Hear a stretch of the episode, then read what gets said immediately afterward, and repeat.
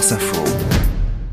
Anne, pour euh, la première fois depuis Apollo en 1972, une sonde américaine va tenter de se poser ce soir sur la Lune. Oui, à 23h30 heure française. Alors ce n'est pas un vol habité, mais c'est un gros défi car c'est un lunisseur qui se trouve actuellement en orbite autour de la Lune à 92 km d'altitude. Cet alunisseur a été conçu par une entreprise privée qui s'appelle Intuitive Machines.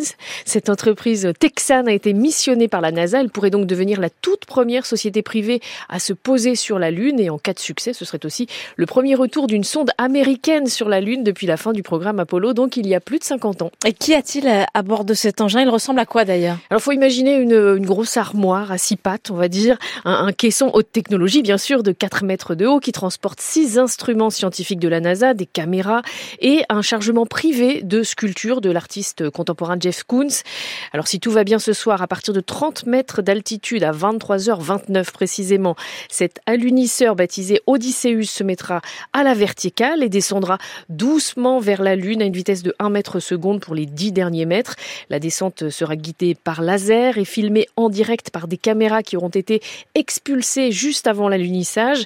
L'appareil aura ensuite une semaine pour réaliser sa mission d'exploration sur le pôle sud de la Lune, une zone qui intéresse les Américains car on y trouve de l'eau sous forme de glace, de l'eau qui pourrait être exploitée lors des prochaines missions habitées prévues d'ici fin 2026 dans le cadre du programme Artemis. Et pourquoi la NASA confie-t-elle ses missions d'exploration à des sociétés privées? Eh bien, en confiant le transport de ces appareils scientifiques à des sociétés privées, 14 ont été sélectionnés à ce stade, l'agence américaine estime qu'elle gagne du temps et de l'argent. Ça lui permet aussi de se concentrer sur les vols habités et de soutenir l'économie privée du spatial.